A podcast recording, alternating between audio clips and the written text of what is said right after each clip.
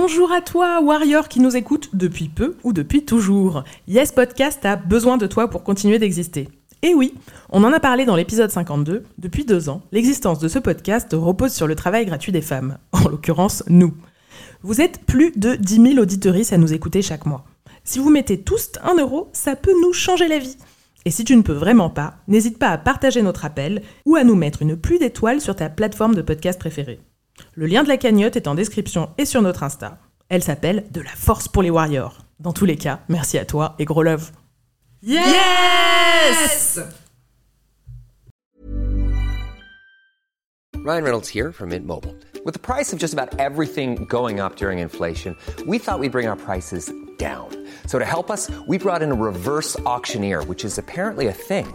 Mint Mobile unlimited premium wireless. Ready to get 30, 30, bit to get 30, bit to get 20, 20, 20, bit to get 20, 20, bit to get 15, 15, 15, 15 just 15 bucks a month. So, Give it a try at mintmobile.com slash switch. $45 upfront for three months plus taxes and fees. Promo rate for new customers for limited time. Unlimited more than 40 gigabytes per month. Slows. Full terms at mintmobile.com.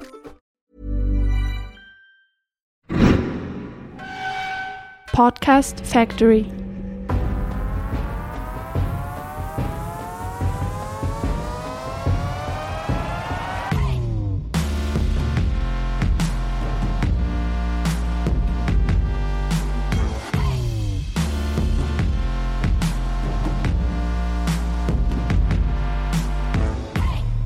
Bonjour à toi, bienvenue parmi nous pour ce second épisode de Yes, le podcast de Warrior. On se retrouve tous les mois pour célébrer les victoires de meufs contre le sexisme et ça nous fait un bien fou.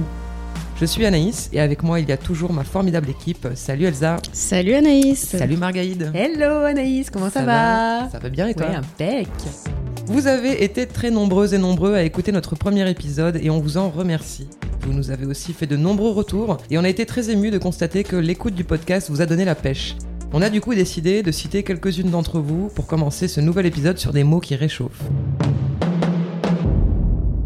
On a notamment euh, reçu sur iTunes un témoignage d'Amandine qui nous dit Je viens de finir d'écouter votre premier épisode sur le harcèlement de rue. J'aurais eu tellement d'anecdotes à partager avec vous. Je me suis reconnue dans le témoignage de beaucoup d'entre elles. Votre podcast est formidable, il m'a regonflé à bloc, on se sent plus seule et on se sent plus forte. Ces filles qui ont témoigné sont de vrais warriors. Eh ben, merci beaucoup Amandine, ça nous fait vraiment vraiment vraiment plaisir. C'est exactement pour ça qu'on le fait, donc si ça provoque ce genre de sentiment, bah c'est qu'on a tout gagné. Ouais, en plus elle finit son message avec un point levé comme ça là, en mode conquérante. Et il y a aussi euh, Elodie qui nous a écrit sur euh, Instagram. J'étais justement en train d'écouter le podcast dans le train en allant pour descendre. euh, les gars à côté de moi commencent à me parler. Si j'habite dans la ville de l'arrêt, si j'ai un copain, qu'avec mes lunettes j'ai une bonne tête de suceuse. Et alors que j'aurais tracé sans rien dire avant, votre podcast m'a redonné du courage pour répliquer alors que je bégaye. Donc humiliation en plus quand tu essayes de te défendre normalement. Merci vraiment pour votre travail. C'est super de voir que ça donne de la force parce que c'est exactement pour ça qu'on le fait. Nous, ça nous inspire, donc de constater dans vos commentaires que ça vous inspire, c'est euh, hyper gratifiant pour nous Mm. et ça nous donne encore plus envie de continuer. Donc vous, de votre côté, n'hésitez pas à nous laisser des commentaires sur iTunes pour nous dire ce que vous pensez du podcast, mais aussi pour nous suggérer des thématiques pour les prochains épisodes.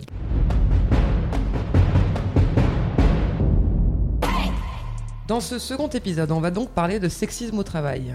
On a reçu des témoignages de femmes qui ont résisté, qui se sont défendues, qui ont réussi à se faire respecter et qui se sont imposées avec talent.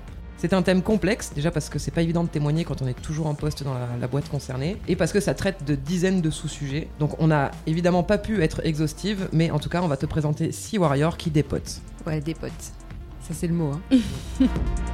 Et on va commencer avec le témoignage de Agnès qui a 59 ans, qui nous a raconté en fait trois histoires. Là, on en a choisi euh, une. Et après, euh, elle nous a envoyé aussi un petit mot de, de soutien pour euh, toutes les warriors qui nous écoutent. Je m'appelle Agnès, j'ai 59 ans. J'ai 40 ans de vie professionnelle derrière moi, donc ce n'est pas parce que je suis une super warrior que j'ai trois expériences à raconter, c'est juste que j'ai eu à subir quand même assez souvent des situations euh, plus qu'embarrassantes et euh, surtout un sexisme ordinaire quotidien. La première expérience, j'ai 19 ans, je viens de commencer à travailler, je suis dans une agence immobilière où il y a un patron, une personne qui vient de temps en temps, et je suis ce qu'on appelait à l'époque secrétaire et ce qu'on appelle maintenant assistante. Je travaille dans cette agence immobilière, le sexisme ordinaire est particulièrement virulent, mais bon, il y a 40 ans, ça faisait partie de- des règles du jeu. Je suis au téléphone avec un client Au bout d'un mois, je suis au téléphone avec un client et le patron arrive par derrière et commence à me plotter les seins. Ma réaction a été tripale. J'avais une règle en fer devant moi, je l'ai prise et je lui en ai donné un coup.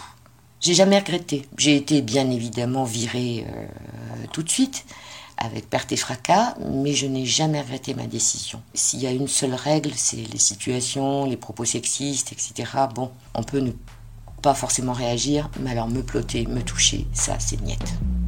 Never. Never. J'adore. Never. Never, T'as tu me compris touches. Hamas. Garde la pêche. Donc euh, bah ouais, là vraiment elle a été super euh, super forte. Mais bon, évidemment elle s'est fait virer, hein, donc euh, faut pas, enfin faut pas rêver. Et comme elle dit à l'époque, c'était vraiment normal quoi. C'était pas du tout. Enfin si le mec s'est permis de faire ça, c'est que pour lui euh, c'était vraiment pas euh, un truc de ouf quoi. Ouais, mais ça a l'air, euh, enfin même aujourd'hui encore, hein, des, mecs comme ça, on en retrouve Mm, dans, mm, dans mm, les mm. boîtes, hein, des, Ouais. des, des vieux libidineux comme ça malheureusement. euh. Même jeune libidineux. Aussi, ouais, jeunes. Pourquoi vieux forcément? Non, non, les libidineux sont aussi, euh, sont aussi jeunes aussi, ouais. Donc Ouais. action, réaction, voilà, un plotage, un coup de règle. Voilà. Ça lui apprendra, en tout cas, même si elle a été virée, Simple, je pense que lui se rappellera de sa réaction. Bravo euh, Agnès. J'espère en tout cas qu'il a réfléchi. Et à avant de 19 faire- ans en plus, hein, je Mm. précise. On va écouter quand même son message pour les Warriors. C'est euh, la deuxième partie. Allez, Magnéto, Agnès. Alors je m'appelle toujours Agnès, j'ai toujours 59 ans et comme je suis un peu une ancienne combattante, euh, l'équipe m'avait demandé quels seraient mes conseils pour euh, des warriors qui arrivent sur le marché du travail. Moi, j'ai pas de conseils hein, parce que euh, je suis pas une référence. Euh, je pense juste que ça peut être difficile de ne rien lâcher tout le temps quand on est isolé, y compris au milieu de Nana. Je pense que c'est comme on le sent et comme on se sent aussi. On n'a malheureusement pas toujours la répartie qui va bien au bon moment. Donc mon conseil, ça serait plutôt de ne pas se culpabiliser parce qu'on a supporté des mots, des situations qui sont insupportables. Ça fait pas très warrior, c'est juste pour ne pas, en plus de supporter, se sentir nul. Vaut mieux rester fier des fois où on a pu résister. Bah oui, c'est important, mais c'est vrai qu'on bah, on en parlait déjà dans le dernier épisode en fait. hein. Ouais. Quand on réagit, on culpabilise. Quand on réagit pas, on culpabilise aussi. Donc c'est vrai que c'est important de rappeler que euh, c'est pas toujours possible, faisable, on n'a pas toujours l'inspiration et qu'effectivement il faut pas, il faut pas se sentir mal si on ne réagit pas. C'est une violence supplémentaire. en fait. Carrément. C'est un bon concert, c'est super inspirant en tout cas. Euh, Merci Agnès. Ouais, merci Agnès. beaucoup. Et moi, en fait, euh, j'ai reçu un témoignage euh, qui m'a inspiré. Alors là, on n'est pas sur la même génération que, que Agnès, hein, parce que c'est Caroline qui est une jeune femme et quand elle était étudiante, donc elle a dû travailler dans un, dans un fast-food pendant euh, quelques temps, comme beaucoup d'étudiantes, hein, et elle a fait en fait la rencontre avec un collègue. Bon, vous allez écouter euh, son histoire. Et je me souviens très bien, le premier jour où je suis arrivée, je l'ai tout de suite repéré. Le relou. Genre vraiment le mec qui se prend pour un tombeur et qui est insupportable. Donc on va l'appeler Eric pour pas dévoiler son identité. Eric faisait toujours des allusions à toutes les filles. Moi, il commentait toutes mes tenues, mon maquillage. Il voulait toujours me ramener chez moi en voiture alors que c'était pas nécessaire. Il faisait le frotteur dans la cuisine aussi. Donc c'est comme dans le métro. Euh, Il se frottait à nous en prétextant que la cuisine était trop étroite. Un jour, j'ai une dispute avec euh, une collègue à moi. Donc on essaye d'être discrète, mais finalement le ton monte et tout le monde est au courant euh, qu'on s'est disputé. Et le lendemain, on va tous sortir boire un verre après le travail. Donc tout le monde, tous mes collègues, donc surtout des hommes, quelques filles, mes managers et Eric. Et là, Eric s'approche de moi et devant tout le monde, il s'exclame euh, Dis donc, c'était tendu entre Lucie et toi hier. La prochaine fois, j'espère que vous ferez un combat nu dans la boue, ce serait sexy. Et là, du tac au tac, genre, je me suis dit, c'est bon, faut que je le remette à sa place. Je lui ai dit, écoute, Eric, je vais même pas juger tes fantasmes qui sont par ailleurs ultra clichés. Mais la prochaine fois que t'as des envies comme ça, tu vas sur des sites porno et t'arrêtes de me faire chier. Voilà. Et là, une grande partie de mes collègues qui étaient derrière moi ont commencé à m'applaudir ou à faire des genre, des trucs un peu en mode rap battle, genre, waouh! Genre, tout le monde m'a acclamé et Eric essayait un peu de se défendre tout, mais c'était hyper pathétique. Et le lendemain, au restaurant, je me souviens qu'il y a des gens que, des employés que je connaissais même pas qui sont venus me féliciter. Voilà. Et je voulais juste dire aussi que euh, c'est vraiment important de soutenir les femmes euh, qui tiennent tête comme ça. Euh, moi, ça m'a beaucoup aidé. les hommes qui étaient derrière moi, qui m'ont applaudi, je sais que c'était aussi un peu pour, pour se moquer de lui, qu'ils en ont un peu profité. Ils sont pas lancés dans une tirade féministe, mais, mais d'avoir des applaudissements, de sentir qu'il y a des gens avec vous, bah, ça fait vraiment du bien.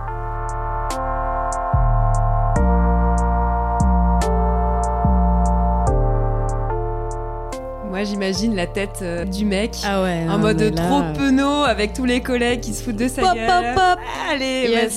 vas-y. Ouais, moi, ça m'a rappelé en plus une histoire qui m'était arrivée Ouais. au boulot. Euh, Je vous l'avais raconté, les Mhm. filles, mais bon, je la raconte pour tout le monde. hein. C'était avec une collègue, en fait, ouais, je suis journaliste, on travaille dans un open space et on était avec un, un collègue et on regardait tous les trois une vidéo. Je sais même plus ce qu'on Mhm. regardait, tu vois. Et donc, à la fin du truc, je sais pas, ça devait être un reportage qu'on avait fait ou je sais pas quoi, qui devait regarder pour voir si c'était bien ou pas. Et à la fin, le mec, il dit Ah, super les filles, allez au boulot maintenant. Et il met une claque au cul Non, mais de ma collègue, quoi. Et là, il s'est passé un truc, on s'est pas concerté, on machin, on a crié toutes les deux, mais exactement au même moment. Harcèlement sexuel Et là, évidemment, open space. Donc euh, bon, il y avait pas grand monde autour, mais déjà, lui, alors, il commence par faire des merde, merde, merde, merde. Non, mais euh, mais mais c'était pour rire. Hein. Ah bah Mais oui, bah nous aussi, c'était pour rire. C'était drôle. T'as pas- t'as aimé notre blague aussi? Et oui, bah il a plus jamais recommencé. Hein. Je vote pour qu'on mette des moufles définitives à ces mecs-là. Ouais, des ouais, moufles je qu'ils ne pense peuvent on plus peut jamais leur enlever de leur coudre vie. les, les doigts entre eux. Ouais, on peut faire des choses comme ça. Non, mais c'est pas possible. Pas- Et du coup, voilà, moi, possible. ce que. Enfin, d'être pas de pas être tout seul en fait de briser l'isolement enfin ce que Agnès disait tout à l'heure c'est que finalement en fait elle a été toute seule au moment où elle a répliqué c'est aussi pour ça que Mmh. voilà c'est c'est de, de se soutenir les unes les autres et les uns les autres aussi enfin les mecs si vous avez un rôle à jouer ça peut être aussi Voilà. ben, comme euh, les mecs les collègues Ouais. de Caroline et ben de, de la soutenir et de dire que ouais Ça, c'est d'accord avec elle Mais en plus, là, visiblement, il y a répétition. Elle nous parle de, de comportements euh, très variés et très répétitifs.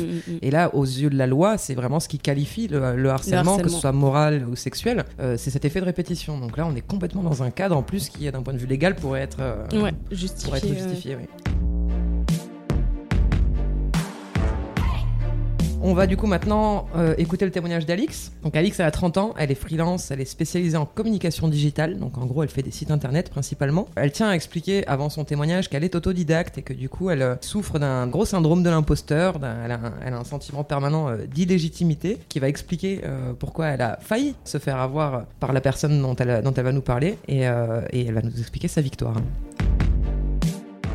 Je, travaillais sur le site web d'un client. Ça se passait super bien, super chouette projet, euh, bon rapport, euh, tout va bien. Un jour, mon client m'écrit, il me dit oui, euh, j'ai un copain, il est du métier. Pas plus d'informations sur le copain. Je pense que ce serait super intéressant que vous vous parliez. Voilà, je te donne son contact, n'hésite pas à lui proposer un rendez-vous. Donc je, m'exécute, c'est toujours intéressant, c'est toujours aussi une occasion d'apprendre. On s'appelle et là, à peine passé les salutations, j'ai un... Bon, on est d'accord, hein, euh, ce site, euh, il est inregardable, mais inregardable. Qu'est-ce que t'as prévu du coup? Parce que là, vraiment, euh, impubliable. Je tombe vraiment des. Là, je sens quand même que je commence à l'intérieur à me, à me ratatiner, à avoir mon, tous mes syndromes qui, qui commencent un peu à me, à me manger. J'essaie de, de maintenir le cap et euh, de décortiquer la critique pour euh, éventuellement en sortir quelque chose de positif. Euh, Ça reste très flou, euh, très méprisant, très très négatif. Et puis, je ne sais toujours pas ce que fait cette personne comme métier. hein. Je sens ma voix qui commence à trembler. Je me prenais vraiment des, des, des tartes dans la gueule, quoi. Donc, à un moment donné, euh, il s'arrête et puis il me dit... Mademoiselle, euh, je vous sens euh, très très émotive, hein. faut pas le prendre comme ça, hein, vraiment. Et là, vraiment, j'ai vu la lumière au bout du tunnel, quoi. Je me suis dit, ah oui, non, mais Alix, c'est juste une énième scène euh, de paternalisme, de, de sexisme et de quelqu'un qui doit se sentir vraiment pas très bien pour t'écraser comme ça. Ça ne concerne pas ton travail, c'est cette personne qui a un problème. Donc là, je me suis vraiment mais raccrochée à cette idée. Je le voyais vraiment, quoi. Je voyais la lumière, quoi. Et je me suis posée, j'ai pris un grand souffle et j'ai dit Ah non, mais alors déjà, moi c'est madame, et mes émotions n'ont rien à faire dans une discussion de travail. Je ne vous permets pas d'en parler, ni le lundi, ni jamais. Maintenant, je vais aller discuter de tout ça avec mon client. Je vous souhaite une excellente journée et j'espère ne plus jamais avoir à vous parler. Au revoir. Et j'ai raccroché. Oh, ça m'a fait tellement de bien. ne pas l'avoir laissé m'écraser et avoir su lui dire c'est pas moi qui ai un problème, c'est toi. Vraiment, ça m'a fait beaucoup, beaucoup, beaucoup de bien. Moi, c'est madame. Moi, c'est madame. Cette punchline. Madame, s'il vous plaît. Elle est géniale et ce que je trouve très fort, c'est qu'elle arrive à se, à se dissocier en fait de cette pluie de critiques et à se rendre compte qu'effectivement euh, le problème c'est pas elle, c'est cette personne en fait euh, qui en a un. Et moi ça me rappelle en fait toutes les scènes de mansplaining en fait Ah où, ouais. euh, où des hommes n'hésitent pas à t'expliquer des choses euh, en partant du principe que tu n'es pas renseigné, quand bien même tu serais experte sur le sujet qu'ils t'expliquent. Mhm. Et euh, il y a pas mal d'exemples d'articles en ligne ou de Mhm. femmes qui témoignent de ça sur Twitter. Et ça me rappelle un exemple en particulier qui m'avait beaucoup fait rire de Olivia Nuzzi, qui est une correspondante du New York Magazine, qui disait un jour un homme a essayé de m'expliquer un article, un article que j'avais écrit. Et ça arrive tellement fréquemment. Moi, on m'a expliqué comment gonfler un, comme on m'a expliqué que mon pneu était à plat alors que j'étais en train de le gonfler. C'était. Ah. Merci beaucoup pour les. Ça, c'est ouais, je, je crois que je suis au courant. Merci. Vraiment, là, c'est- Captain Obvious, tu vois, grosse Ah. intervention. Merci. Et, euh, et du coup, là, c'est ce qui est arrivé à Alix, en fait. Elle, elle sait même pas d'où sort ce mec, quel est son statut, quel est son Mm. métier. On, on ne sait même pas pourquoi elle doit parler à ce gars-là. Et il l'agresse direct. Et il l'agresse euh, euh, non, et mais- descend complètement son projet, alors qu'on ne sait pas d'où il parle, en fait, quelles compétences il a pour émettre des critiques. Non, c'est un homme, il n'a pas besoin un- de se justifier. Ah, non, voilà. Enfin, il sait tout. c'est ça. Évidemment. Par défaut, il sait mieux. Donc voilà, bravo Alix. parce que Bravo, vraiment, ouais, ta, yes. ta punchline, en plus, moi je pense que je vais la garder. Le moi c'est Moi, c'est madame. madame. Je pense qu'il y a plein de situations dans lesquelles on peut la ressortir celle-là, donc je la garde. Ouais, ça peut les sécher un peu. Mm. ouais. Après, il y a d'autres façons aussi de s'imposer. C'est la façon euh, dont Florence s'est imposée, moi, qui m'a pas mal interpellée. Alors, Ouais. Florence, elle est tatoueuse. Et euh, en fait, euh, moi, je, je connaissais pas forcément le milieu. Voilà, le tatouage, j'ai l'impression que c'est cool et tout. Et en fait, c'est un milieu euh, très, très masculin et Ouais. très, très, très, très machiste. Et voilà, donc au moment où elle a commencé son apprentissage, euh, elle a dû bah, se confronter à son, maître, euh, à la personne qui, qui l'enseignait, qui était tatoueur et qui lui en a fait voir, mais de toutes les couleurs. Les une ou deux fois par semaine où je venais dans la boutique, je devais me conformer à une règle simple, mais que je trouve totalement aberrante. Je n'avais pas le droit de porter autre chose que des pantalons et des t-shirts à manches longues. Clairement, il me l'avait dit, tu vas être face à des hommes, et les hommes, ils ont des envies, ils ont des besoins, ils ont des pulsions, et nous, on veut pas de problème avec ça, avec une femme qui tenterait les clients. Quelques mois plus tard, euh, je suis allée me faire tatouer chez quelqu'un d'autre. Le tatoueur qui m'apprenait m'a fait une crise de jalousie. J'avais le droit de me faire tatouer que par lui. Donc bah, il m'a foutu dehors. Puis le tatoueur justement chez qui je suis allée me faire tatouer et pour lequel il m'a fait une crise de jalousie, s'intéressait aussi à ce que je faisais. Donc je lui ai proposé mon travail, je lui ai demandé s'il pouvait m'apprendre. Et alors lui, il m'a répondu quelque chose d'absolument aberrant. Euh, il m'a dit Je ne prends pas de femmes dans ma boutique parce que cela représente une tentation charnelle pour les clients et pour les collègues. Là, pour le coup, bah, effectivement, bah, j'ai rien dit, je suis partie. Finalement, moi, à force de m'entraîner, de bosser, j'ai eu ma revanche. J'ai ouvert ma propre boutique, toute seule. Voilà, sans l'aide de personne. Aujourd'hui, moi, les, tatoueurs, je m'en fiche complètement en fait de leur travail. J'ai eu ma revanche, j'ai ma clientèle, je bosse, je bosse bien, euh, mon travail plaît, j'ai des clientes adorables, c'est un métier très difficile, euh, mais il faut se battre contre les stéréotypes, il faut se battre pour montrer que nous aussi, on a notre place dans ce métier, qu'on n'a pas à se faire écraser par les hommes et qui n'auront pas le monopole du métier.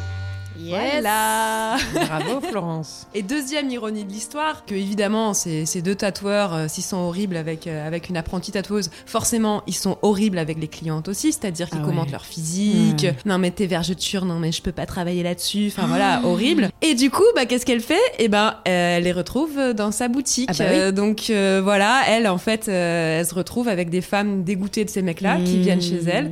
Donc elle, ça marche bien. Et eux, ils sont, ils sont trop cons en fait, parce qu'apparemment Bah oui, ils ils perdent des clientes. Des clientes, mais ils se remettent évidemment pas du tout en question. Bah non. Ben, Pourquoi voilà, faire hein C'est une perte de temps la remise en question. Enfin bon. Donc voilà, double victoire pour, euh, pour Florence. Et moi, je pense que c'est cool qu'on ait des, des tatoueuses qui arrivent à, à s'imposer pour que bah, nous, les, nous aussi, les nanas, on puisse aussi aller euh, tranquillement se faire tatouer euh, Mhm, sans mhm. craindre euh, de se faire aussi euh, juger euh, sur notre physique. Quoi. Enfin, Il y en a de plus en plus et c'est vrai que enfin, moi qui suis tatouée, c'est un moment quand même d'intimité en plus que tu Ouais. passes avec la, avec la personne. Donc euh, aller euh, chez une tatoueuse femme déjà, c'est euh, c'est un peu comme aller Mhm. chez une gynéco femme, tu vois. Le moment passe. Ouais, euh, ouais, c'est autre chose. C'est autre chose. ouais. Mm. Et moi, ce que j'ai beaucoup aimé aussi, c'est la, enfin, chez, ce qui m'a inspiré beaucoup chez Florence et qui me manque à moi parfois, des fois, je l'avoue, c'est c'est la confiance en elle qu'elle a eue, Mmh, quoi. ouais. Pour, euh, pour malgré, euh, voilà, malgré ces, ces deux types-là, se dire non, bah, je persévère, je continue et peu importe. Et elle a, elle a cru, euh, ouais, elle a cru en, en son talent, quoi. Elle a suivi sa passion Ouais. et elle s'est pas laissée décourager, ouais. Et ça, je pense que c'est c'est une leçon pour nous toutes. C'est une belle victoire. Mm, carrément. Une super warrior, encore une fois. Et cette fois, c'est Mireille, du coup, qui va nous raconter son histoire. Euh, Mireille, a 60 ans. C'est l'épisode qu'elle va nous raconter, c'est passé il y a une quinzaine d'années. Elle était responsable des ressources humaines dans une euh, société de services informatiques. Et donc, à ce titre, elle s'occupait du recrutement. Et euh, donc là, elle va nous expliquer ce qui se passait lors d'une réunion de la direction. à l'occasion du comité de direction, composé exclusivement d'hommes, je venais faire un point sur bah, les recrutements du mois. Et à chaque fois que je recrutais une femme, j'avais droit à alors euh, quel est son profil? Je commençais à expliquer euh, le profil euh, comme je faisais d'habitude. Et il me coupait en me disant mais non tu sais bien le profil en dessinant un profil féminin avec leurs mains donc c'était vraiment quelque chose qui m'agaçait prodigieusement d'autant plus que c'était systématique un jour, lors d'un des comités de direction, je commence à, présenter les recrutements du mois. Et je dis, bon, on a recruté machin, donc il sort de telle école, il a telle compétence. Et ce qui ne gâte rien, il a un beau petit cul. Tout le monde se retourne, euh, l'air effaré, choqué. Enfin, Mireille, euh, ça va pas Pourquoi, euh, pourquoi tu dis ça? Ce à quoi je leur réponds, euh, bah, je sais pas, euh, le mois dernier, quand on a recruté Machine, euh, vous me demandez euh, quel est son profil physique, donc bah, je pensais que ça vous intéressait, donc j'ajoute ça à la présentation. À l'issue de cette anecdote, on a discuté. J'ai essayé de leur faire comprendre à quel point ce type d'attitude pouvait être effectivement lourd, choquant. Lorsque eux le faisaient, ça ne leur posait aucun problème. Par contre, quand moi je m'y suis mise, tout d'un coup ça devenait choquant parce que cette fois-ci on parlait, c'était une femme qui parlait et euh, non pas au sujet euh, d'autres femmes mais au sujet d'hommes. J'étais assez fière de mon, de mon petit effet et puis euh, surtout euh, derrière ils m'ont foutu la paix avec ça. Donc euh, je suis assez contente de moi sur ce coup.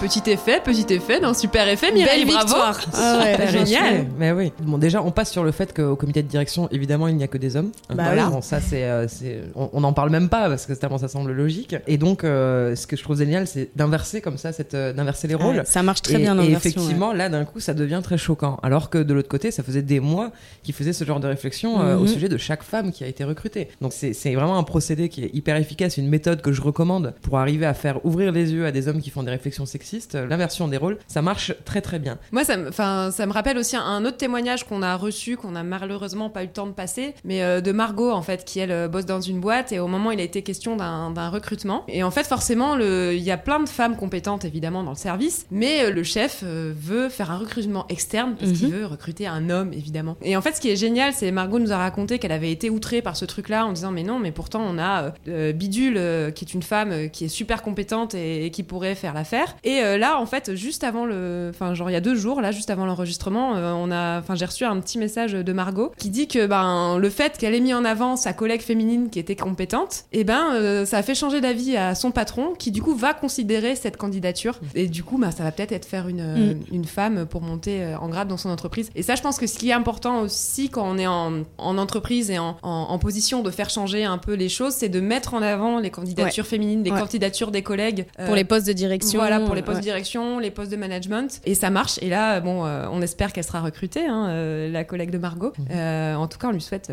tout plein de chance pour, pour Carrément. entretiens. Et, et bravo en tout cas à toi de l'avoir mise en avant. C'est c'est super. Mhm. Sororité. Ouais, super. Moi, c'est vrai que j'ai travaillé trois ans euh, en agence de pub et que je me souviens très très bien que chaque fois qu'il y avait un entretien, juste un entretien avec une fille, notamment pour des postes de stagiaire, toute la boîte, il y avait 200 personnes, tous les mecs de la boîte étaient en ébullition, en mode Attends, il y a un entretien aujourd'hui, genre, il faut qu'on guette la fille quand Ouais. elle arrive. Et si elle est bien foutue, alors là, on va aller faire du lobbying pour qu'on la recrute, mais direct, quoi. Non. Et c'était tout le temps, les, c'était, les conversations tournaient toujours autour de T'as vu la nouvelle stagiaire T'as vu euh, la nouvelle machin? Et c'est vrai que enfin, c'est, c'est insupportable. Enfin, faut vraiment arrêter de faire ça, quoi. C'est pas possible. Et ça, la- en plus, c'est, souvent, c'est des filles qui sont jeunes, c'est leur début de carrière, et vous les mettez tout de suite dans une position de proie de proie sexuelle euh, pour euh, tous ces vieux mecs dégueulasses là euh, qui, qui fantasment sur des meufs de 20 ans mais déjà calmez-vous quoi et ça, vous rendez que- pas compte à quel point la fille elle est vulnérable et vous la mettez dans une position mais elle est complètement animalisée enfin c'est- de la viande quoi c'est pas possible de faire ça quoi Il y a énormément d'hommes qui, en fait, même au travail, quand il s'agit uniquement de compétences, se placent systématiquement dans une situation, dans une relation sexualisée. Tout de suite. En fait, avec les femmes. Et moi, du coup, sur Paye ton taf, qui est un, un autre projet que je tiens en parallèle de, de Paye ta schneck, euh, je reçois beaucoup de témoignages en ce sens. Effectivement, les Mm. stagiaires, je crois que c'est le, le- le- le plus gros des témoignages que je de reçois, c'est les témoignages de, ou de stagiaires, des réflexions qu'elles entendent, ou de gens, effectivement, comme toi, qui entendaient euh, les réflexions au sujet des stagiaires. Et un autre truc qui est hyper récurrent sur ce côté sexualisation, c'est euh, la culture du viol. Il y a Mm. une facilité en entreprise à balancer des blagues sur le viol. tout le temps et, et à menacer de viol pour du lol. avec, Ah, c'est tellement drôle, Ah ouais, le viol. dans le plus grand des calmes. Et, et, effectivement, Ah quand ouais. tu t'énerves, bah, c'est toi, t'es hystérique, t'es la féministe de service. Euh, Attends, on peut même pas faire des Euh, blagues sur le viol non mais ça. euh, ça va quoi Ouais, je me rappelle on peut plus rien dire Une femme avait témoigné à la défense, un de ses collègues dans, l'ascenseur lui dit Tu sais que si je te viole là, personne ne le saura jamais. Puis t'es au travail, t'arrives au travail, bonjour, bonne journée. euh, et Ah, mais ça, ça s'appelle une menace. ça, tu peux aller en prison pour ça. Enfin, faut quand même se calmer, quoi. Complètement. Et il y a une facilité autour de ça, enfin autour de tous les sujets euh, sexuels, on va dire, euh, relatifs aux femmes. Euh, Il y a une espèce de, de lâchage général.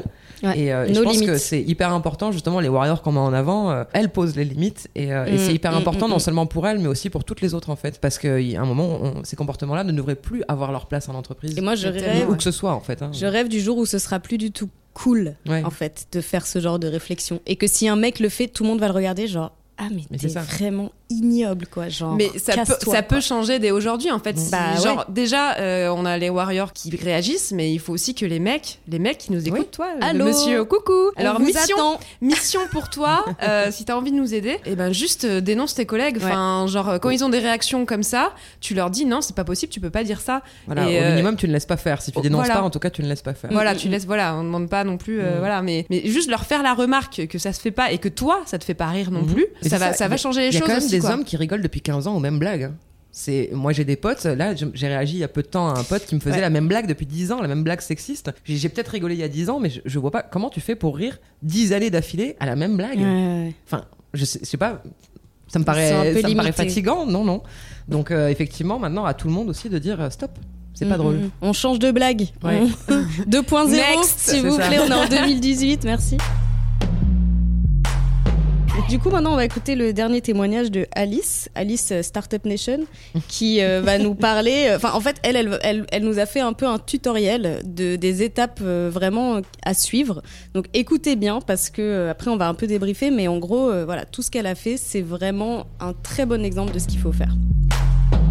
Bonjour, je m'appelle Alice. Euh, je travaille dans les nouvelles technologies euh, à Londres, mais euh, ça a été mon premier emploi. J'ai été embauchée comme stagiaire en études de marché et euh, c'était dans une boîte suédoise. Et mes premières semaines euh, se sont super bien passées.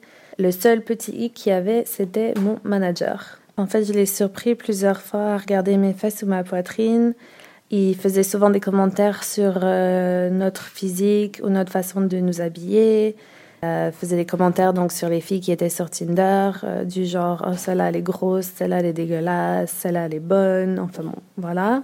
Une fois en fait j'étais euh, j'étais allée sous ma table de bureau pour brancher une lampe et en fait il a commencé à faire une blague avec les autres mecs sur le fait que je passais sous la table. Donc, je sais pas si vous voyez le genre. Et je pense qu'en fait, on, on lui a dit plusieurs fois qu'il allait trop loin, que ce qu'il disait, c'était inapproprié. Et en fait, lui, il utilisait toujours l'excuse du fait qu'il avait euh, deux filles et que comme il était père, ben, il n'était pas pervers. Et en fait, euh, pendant euh, mes quatre mois de stage, j'ai commencé à répertorier tout ce qu'il m'avait dit ou tout ce qu'il avait fait d'inapproprié, avec la date exacte des faits. Et en fait, moi, je me suis dit que ce genre de comportement, c'était inacceptable et que de toute façon, j'avais pas envie de bosser dans un environnement euh, comme ça et de devoir euh, accepter euh, le comportement sexiste d'un mec. Et que c'était pas à moi de partir de, de ce travail si, si, ça si son comportement ne me convenait pas.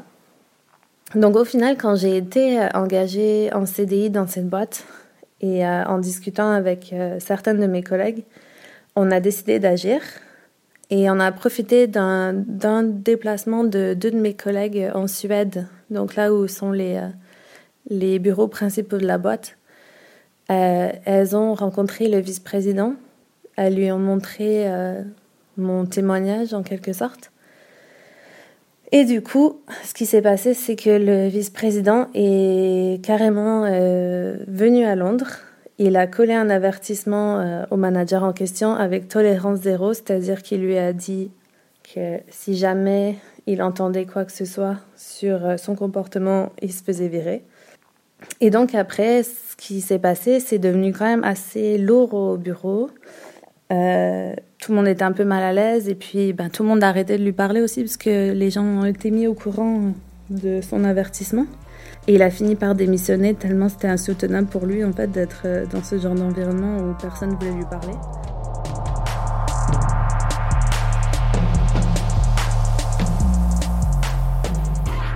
Alice, euh, bon déjà bravo parce que t'as vraiment obtenu gain de cause. Bah, oui, non, carrément, parce que non, je suis étonnée parce que moi je l'avais entendu avant un peu le témoignage et, et, à la fin elle raconte aussi comment elles ont fêté ça entre collègues. Euh, elles ont bu un coup, euh, elles ont fait un apéro festif au moment où il a où il a démissionné et, ça je trouve ça cool aussi. célébrer les victoires par un apéro, c'est toujours dehors toujours... le port. Voilà, c'est ça. Ce qui est très important dans son témoignage, c'est qu'en fait elle a eu un très bon réflexe, c'est de répertorier tous les Exakt. Toutes les situations qui se sont passées, toutes les réflexions qu'il a fait, euh, en étant très précise avec donc les jours, les, heures, etc. Et ça, d'un point de vue juridique, en tout cas en France, c'est très très important parce que ça fait partie des preuves. Et en fait, donc voilà, ce qu'on estime, enfin ce que la loi estime être euh, un comportement de harcèlement, c'est donc un comportement euh, répété qui entraîne une dégradation des conditions de travail pour la personne qui en est victime. Et qu'est-ce qu'il faut faire dans ces cas-là? Bah, il faut il faut prouver. Donc il faut par exemple récolter des témoignages, mais aussi, comme elle a fait, donc noter tout ce qui se passe, événement après événement. Avec la date, l'heure, etc. Avec la date. Tu fais ça genre sur un petit carnet ou euh, comme tu veux, quoi. Alors, ce qui est important aussi, c'est euh, d'en parler aux bonnes personnes. Donc les bonnes personnes, ça peut être un médecin du travail, ça peut être l'inspecteur du travail, ça peut être son employeur. Alors ça, ça dépend de la relation de confiance qu'on a ou pas avec. Bah, ça peut être les RH. Si c'est trop euh, difficile, on peut écrire euh, c'est un peu ce qu'elle a fait au, début, hein, en ayant l'intuition que ça allait servir à quelque chose plus tard. Après, souvent, il y a des preuves, par exemple des mails, des textos, faire des captures d'écran, euh, etc., enregistrer tout ça. Pour vous dire un peu ce qui est le plus souvent utilisé comme preuve matérielle dans ce genre de cas, ça va être donc effectivement ce qu'elle a fait, euh, Alice, donc le relevé des faits précis avec les dates, les mots, les gestes et tout ça. Ça peut être sur un carnet. Ça peut être aussi les mails, comme je disais, des post-it déposés sur son bureau, des documents à noter, mais aussi des documents qui montrent une différence de traitement, une baisse des responsabilités ou ce genre de choses. Par exemple, ça peut être euh, quelqu'un, un mec qui veut vous punir entre guillemets parce que vous avez refusé ses avances ou ce genre de choses et qui du coup vous met au placard. En gros, vous donne plus rien à faire ou ce genre de choses. Ça aussi, ça peut constituer mhm. des preuves. Donc c'est super important de, le savoir. Il faut savoir aussi qu'on peut porter plainte dans un délai de 6 ans après le dernier fait de harcèlement. Donc même genre si on a quitté la boîte. Euh, Tout à fait. D'accord. Pour ça, il bah, faut aller dans un commissariat de police ou une brigade de gendarmerie. Après, on vous conseille quand même d'abord d'en parler à un avocat, c'est toujours mieux. Il y a aussi des associations, mais qui sont clairement débordées. Il y a la VFT, l'Association contre les violences faites aux femmes au travail. Effectivement, depuis euh, MeToo et, euh, et, débordé d'appels, en fait, qui a dû fermer euh, sa, ligne téléphonique faute de moyens, mhm. puisque cette association, malheureusement, n'est pas suffisamment aidée et subventionnée par le gouvernement actuel. Donc, si le gouvernement ne sait pas quoi faire de son argent, ben. Voilà. Si Marine Schiappa nous entend, hein, sachez Plutôt que... de payer Raphaël Antoven pour faire des interventions Merci. Je n'osais pas le dire. Mais voilà, une... elles sont cinq juristes, en fait, et elles accompagnent les victimes vraiment de, de, de A à Z dans leur démarche euh, une fois qu'elles ont décidé d'entamer euh, d'entamer une démarche judiciaire. Et du coup, elles font un travail gigantesque, mm. vraiment colossal. Et à l'heure actuelle, elles ne, peuvent plus accepter de nouvelles, de nouvelles affaires. Donc c'est super dommage. C'est une information non information, mais si vous avez envie de les soutenir, en tout cas, n'hésitez pas. Mm-hmm. Après, je pense que vous pouvez vous rapprocher. Alors, ça, ça dépend des boîtes et ça dépend de- des relations aussi, mais des syndicats aussi. Mhm. Alors, ça, c'est toujours pareil. Hein. euh, Parce qu'il y a des syndicats qui sont plus ou moins Safe. informés, plus ou moins safe, hein, plus ou On moins. a déjà vu des cas où des syndicats ont protégé des harceleurs. aussi. Voilà, exactement. Donc euh, voilà, si après ça peut être, euh, voilà, en fonction de la boîte dans laquelle on est, euh, ça peut être un- une première étape aussi. Et... En tout cas, c'est c'est comme ce dont on parlait sur le harcèlement dans l'espace public, essayer de sortir de son isolement. Donc effectivement, il faut se trouver des complices. Il faut trouver quelqu'un qui puisse... c'est pas évident. hein. Il, y a, il y a des Mhm, boîtes dans mhm. lesquelles peut-être personne ne voudra euh, vous entendre. Mais si jamais il y a quelqu'un avec qui vous avez une affinité particulière ou quelqu'un que vous sentez un petit peu sensible, un petit peu empathique euh, ou bienveillant, euh, n'hésitez pas à essayer de, de vous trouver des alliés. Mhm. Et, euh, parce que quand on est plus seul, on est, on est beaucoup plus fort aussi. Et surtout que des fois, juste en en parlant, euh, on se rend compte qu'on n'est pas la seule à, subir ça et à, à ce que ça nous gêne. Ça peut être des choses toutes simples, hein. ça peut être juste euh, partager sur la façon dont euh, un collègue parle, euh, voilà, avec des petits mots, Oui. euh, genre ma petite princesse, machin. Enfin, des, et ça, des- c'est justement un outil aussi qui Ouais. aide vachement de récolter d'autres témoignages, d'autres ça. personnes qui subissent ces comportements. Et même de savoir qu'on est, Vachement. de savoir qu'on est plusieurs aussi des fois à, à pas supporter euh, la façon dont, dont il parle ou la façon dont, dont il se comporte. Ben, ça peut aussi aider à des fois tout simplement aller à plusieurs voir la personne aussi. Enfin tout simplement aller lui dire non mais arrête de te comporter comme ça. Et puis pas avoir l'impression d'être la source du problème, parce qu'on le sait, on a tendance à se Mm, dire mm, mm. qu'on a dû faire quelque chose qui a provo- provoqué ce comportement, même si c'est absolument pas le cas. Donc le fait d'être plusieurs, ça aide aussi moralement euh, à, à se déculpabiliser. Ouais, donc vive les papotages autour de la, de la machine à café ou pendant la, pendant la pause clope, peu importe, mais euh, voilà, Ouais. partager entre vous les, les expériences, euh, Mm. c'est super important, ouais. Totalement. C'est à moi. On a décidé de lancer une nouvelle rubrique euh, dans ce, cet épisode 2. Alors, on va peut-être pas faire une nouvelle rubrique à chaque épisode parce que sinon, à la Là, fin, ça va être chaud, ouais. à l'épisode 100, ça va être un peu compliqué. Mais voilà, c'est la Warrior du mois. C'est en fait une nana qui nous a inspiré euh, dans le mois, euh, dont l'histoire a apparu soit dans la presse ou sur les réseaux sociaux. Et moi, euh, ce mois-ci, celle qui m'a inspirée, c'est Laura. Vous avez peut-être entendu son histoire. Elle, en fait, elle habite à, à Toulouse et le soir d'Halloween, elle a subi une agression sexiste et homophobe parce que euh, c'est toujours Lesbophobe. pareil lesbophobe voilà toutes les, les- c'est-à-dire que les agressions se, se superposent les Mm. unes les unes aux autres et elle rentrait donc chez elle elle avait loupé le dernier métro elle rentre chez elle euh, et euh, elle tombe sur euh, une banque de mecs enfin trois mecs qui commencent à, à l'insulter et euh, finissent par lui mettre un coup de batte dans la figure donc c'est hyper hyper hyper violent et euh, Plusieurs coups d'ailleurs. plusieurs coups voilà enfin Ils se sont ils, se- voilà, ils commencent à la, à la tabasser et euh, là Laura euh, ce qu'elle a réussi à faire c'est qu'elle a réussi à se relever et à rendre Wow. les coups coup pour Wow. Et moi, je trouve ça, mais euh, je trouve ça super. Enfin, déjà d'avoir euh, d'avoir eu la force de faire ça, d'avoir Mm. eu le courage de se faire Ah ça, ouais. de faire ça, de, de s'attaquer à trois mecs comme ça. C'est moi, je trouve ça super impressionnant. Et aussi autre chose, c'est que dans beaucoup euh, dans les médias, ce qu'on a vu beaucoup dans les journaux, on a entendu parler de cette histoire, mais on a finalement assez peu entendu le fait qu'elle a qu'elle a répliqué en Mhm, fait.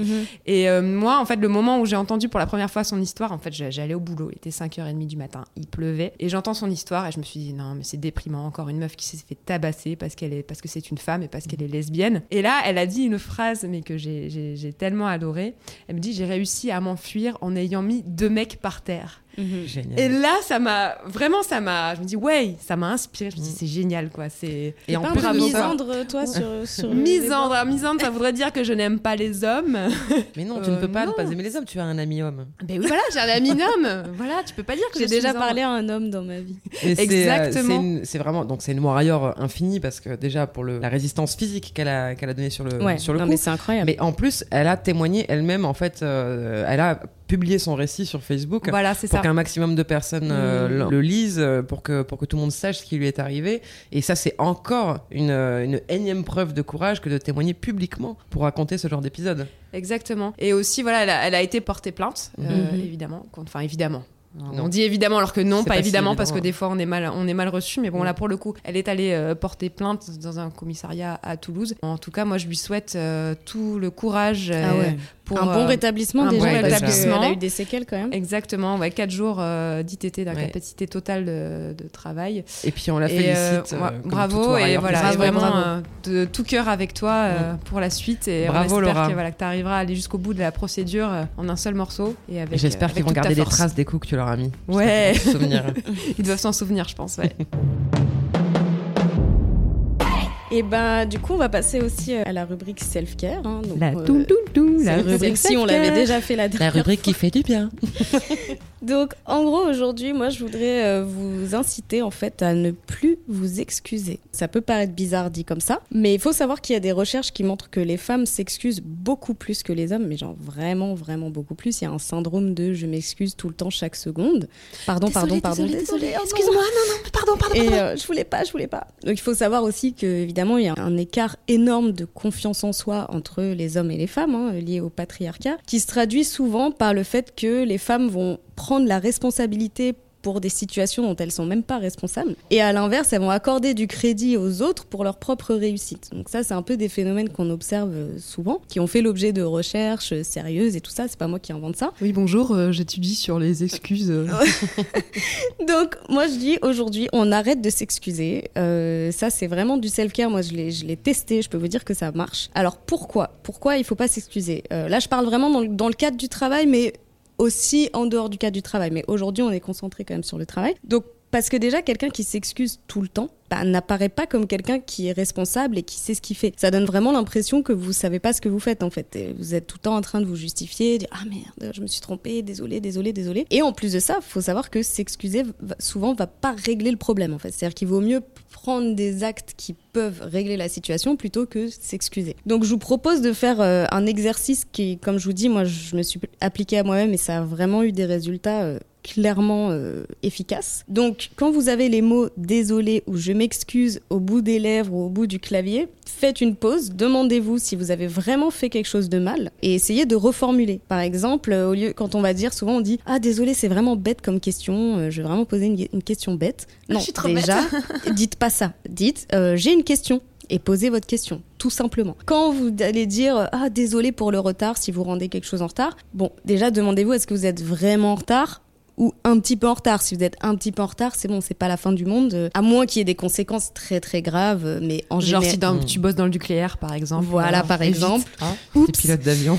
Euh, mais si vous avez manqué un rendez-vous, que vous avez vraiment fait quelque chose de pas bien, entre guillemets, ou qui peut avoir des conséquences professionnelles pas cool, vous pouvez aussi donner une explication simple et rationnelle de pourquoi vous n'avez pas pu faire ce que vous deviez faire, par exemple, mais toujours sans s'excuser, en fait. Euh, et terminer par j'espère que vous comprendrez. euh, voilà.